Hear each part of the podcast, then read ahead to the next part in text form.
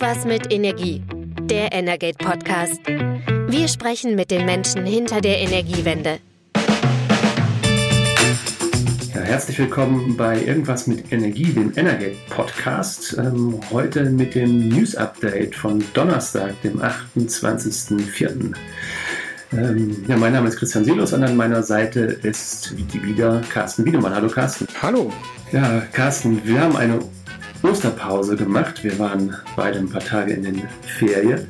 Und ähm, ich glaube, man kann sagen, eigentlich ist in dem Zeitraum auch gar nicht so viel passiert, aber im Prinzip pünktlich zu unserem Regeltermin, wir nehmen donnerstags immer unser, unseren Podcast auf, ähm, haben, wir, haben wir am Vortag, also am Mittwoch dieser Woche, neues Material gekriegt.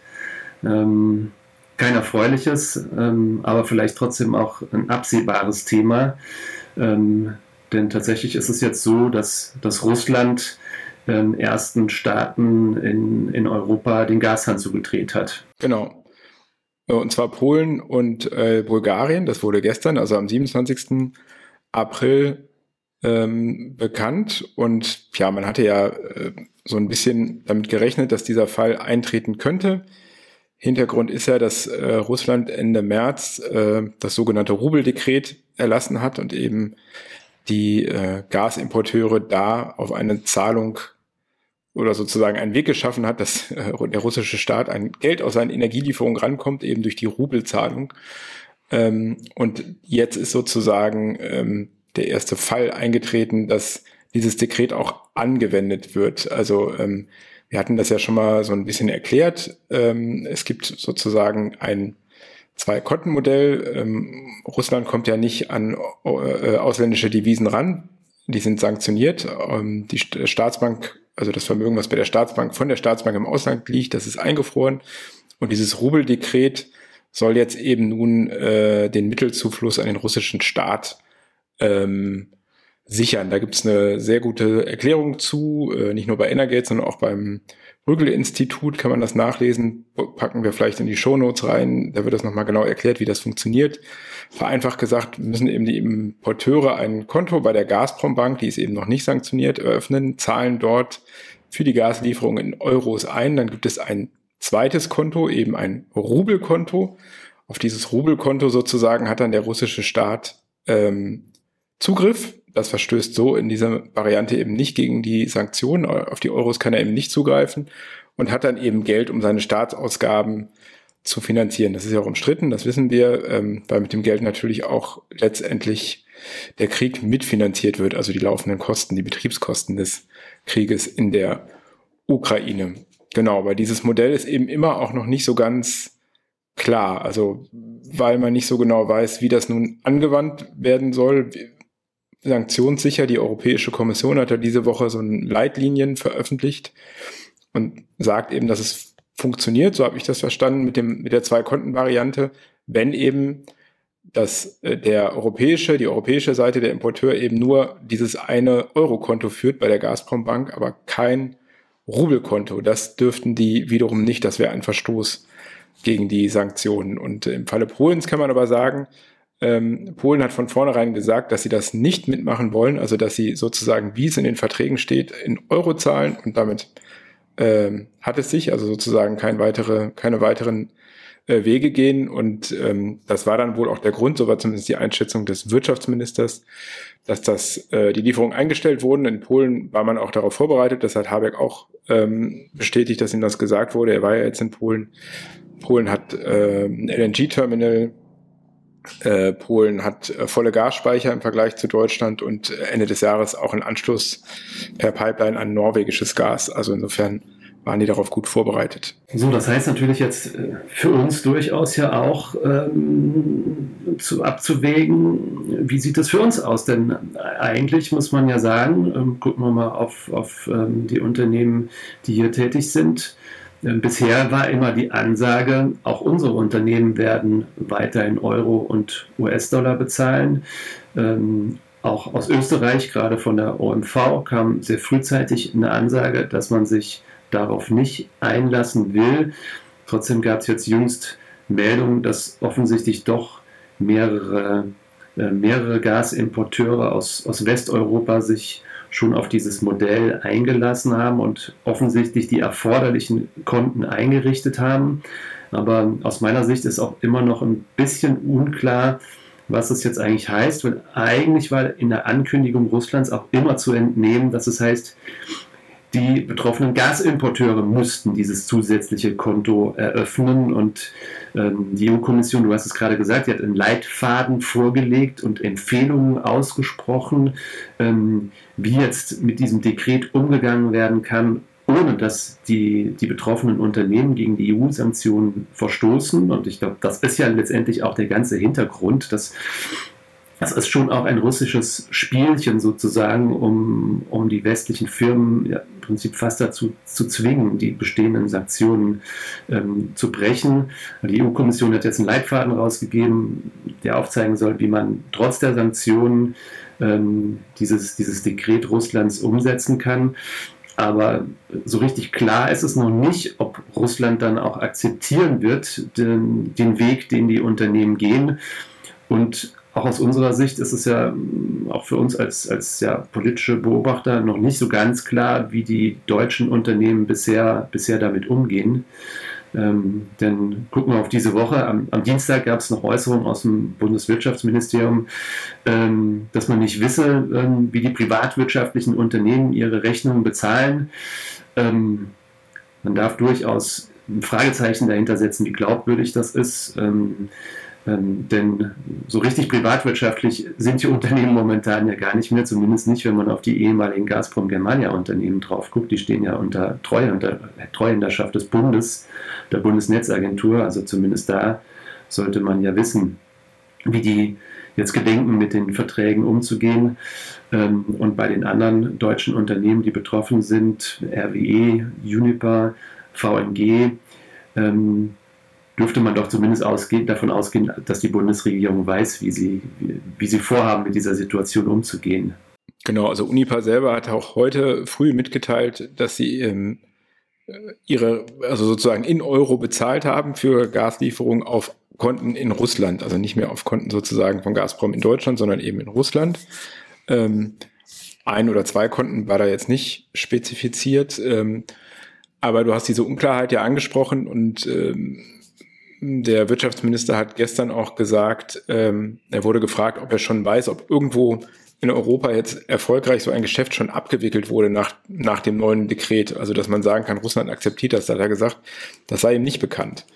Ähm, also, wir wissen jetzt nur von den zwei Fällen, ähm, wo das wohl nicht geklappt hat, ähm, also Bulgarien und Polen, oder wo es auch gar nicht klappen konnte, weil es nicht gewünscht war. Ähm, und du hast noch diesen Sonderfall ähm, einer Gazprom-Tochter, wo es aber nur um kleine Liefermengen geht, wo auch äh, eine Lieferung ausgefallen ist.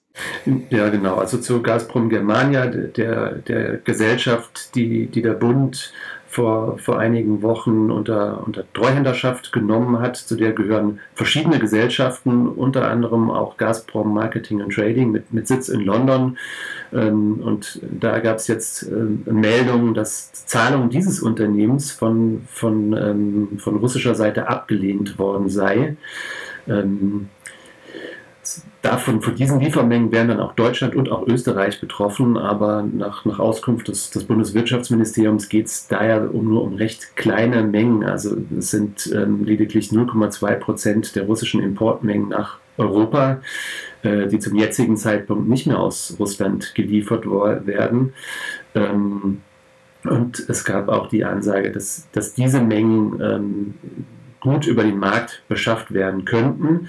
Aber ich meine, immerhin, es ist auch jetzt der erste, das erste Mal, dass, dass da Mengen, ähm, die kontraktiert sind, nicht mehr, nicht mehr nach Deutschland kommen. Also es ist ein Anfang. Und ähm, es bleibt natürlich abzuwarten, was passiert, wenn dann Zahlungen bei anderen äh, Gesellschaften, wie vor allem auch Wingas, dann anstehen, ähm, wie Russland dann damit umgeht. Was man wohl auf jeden Fall eben festhalten kann, dass äh, der immer wieder gern zitierte Satz, dass eben Russland ein, ein verlässlicher Energielieferant sei. Ich meine, der war sowieso ziemlich hohl geworden, spätestens seit dem 24.02.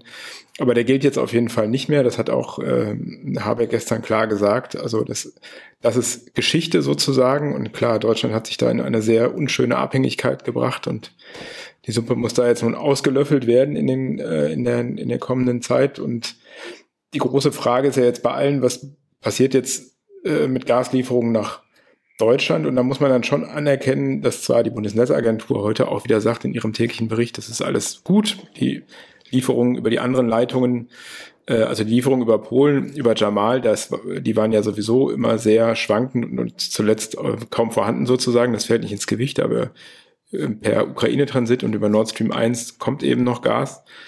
Aber auch Scholz hat heute gesagt, dass man sich eben darauf einstellen muss, dass Russland nicht mehr liefert, weil man nicht weiß, wie Putin reagiert. Also klar kann man sagen, der braucht das Geld sehr dringend. Ähm, da gab es, glaube ich, ja auch Zahlen, wie viel das ausmacht. Kannst du vielleicht gleich nochmal äh, sagen, wie viel die Energielieferungen für den Haushalt Russlands ausmachen? Aber das setzt ja immer voraus, dass man da jemanden hat, der rational denkt. Und da, äh, das ist ja wohl ganz offensichtlich nicht mehr so. Aber vielleicht sagst du noch mal was zu den, äh, zu den Mengen, also zu dem finanziellen Volumen der Energielieferung.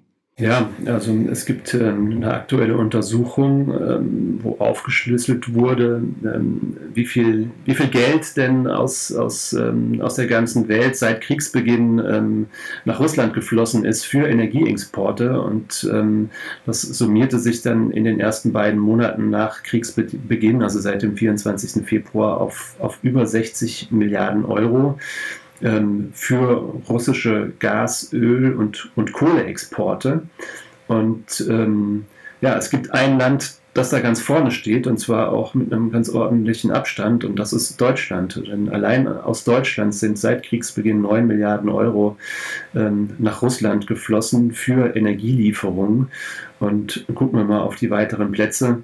Äh, dahinter kommt dann auf Platz 2 Italien mit ähm, 6,9 Milliarden Euro und auf Platz 3 ist China mit 6,7 Milliarden Euro.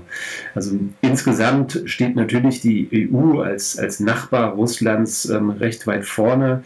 Äh, von diesen über 60 Milliarden Euro sind ähm, 44 Milliarden ähm, aus der EU ähm, nach Russland geflossen. Also es sind gut 70 Prozent. Das ist natürlich schon eine ganze Menge.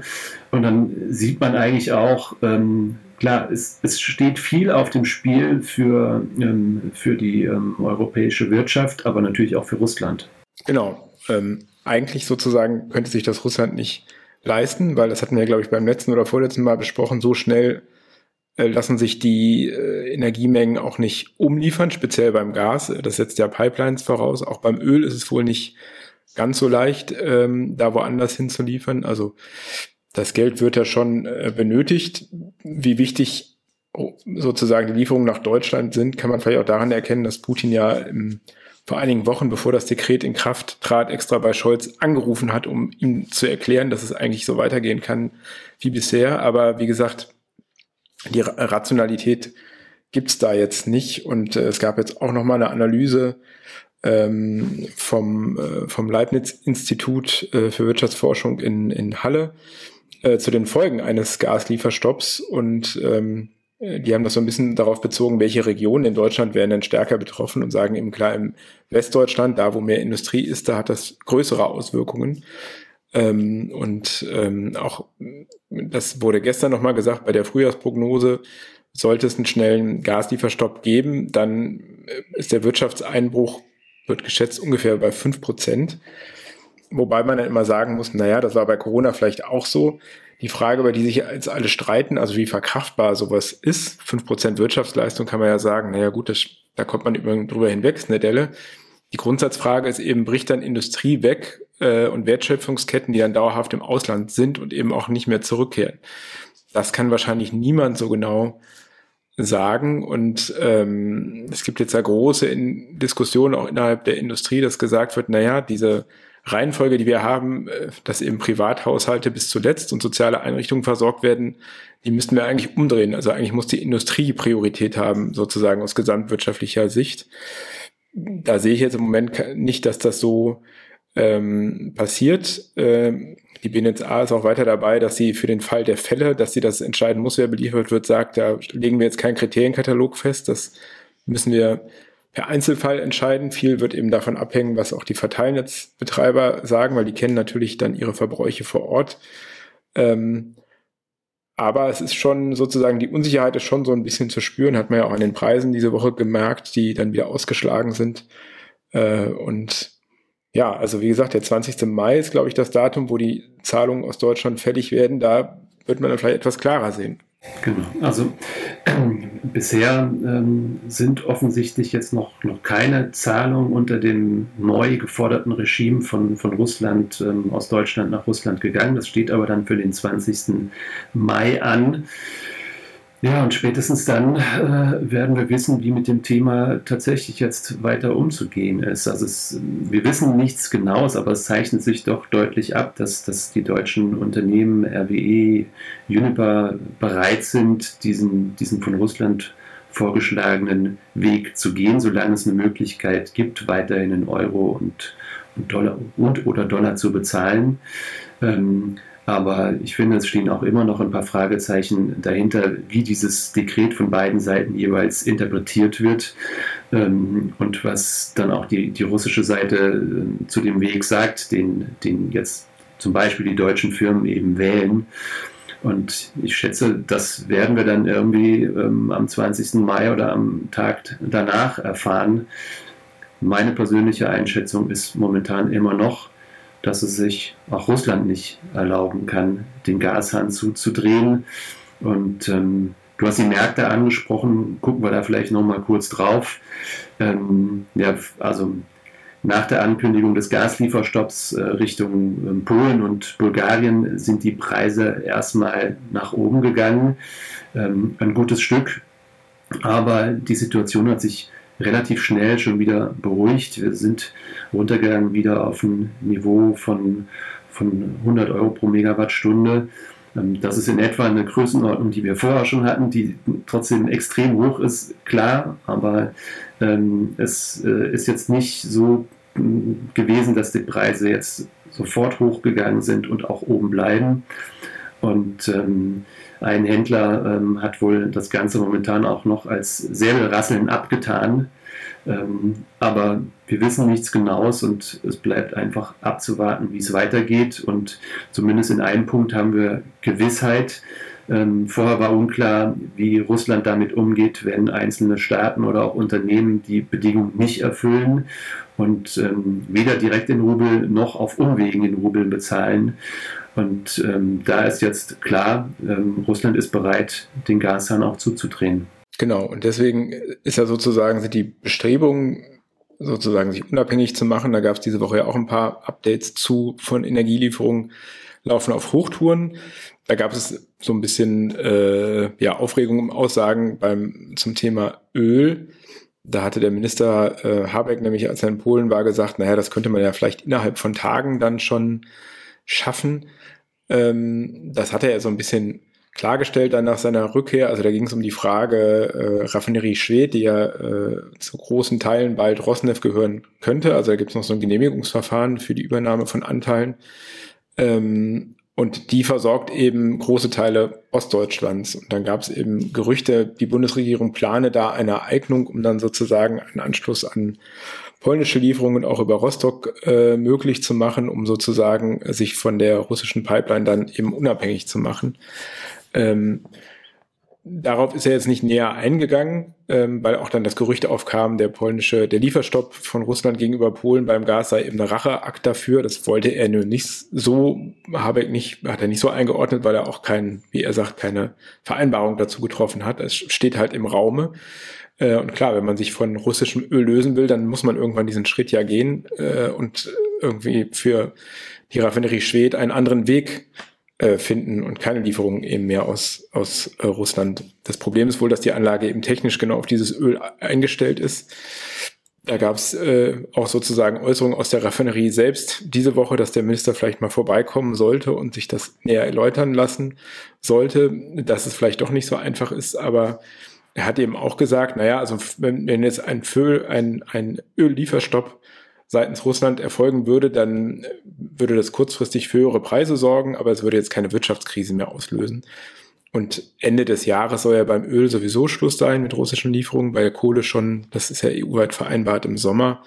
Kann also gut sein, dass es beim Öl dann auch ähm, schneller geht. Beim Gas gilt immer noch die 2024. Da hat gesagt, mit jedem, was man einspart, mit jedem, was man irgendwie noch schafft, kann es schneller gehen. Er hat dann nebenbei auch, äh, ist ja nochmal äh, auf die Baltic Pipe äh, eingegangen. Ähm, also das ist die neue Pipeline, die dann ähm, Polen an norwegisches Gas sozusagen anschließt und die Mengen, die dadurch gehen, vereinfacht gesagt, die fehlen dem europäischen Markt.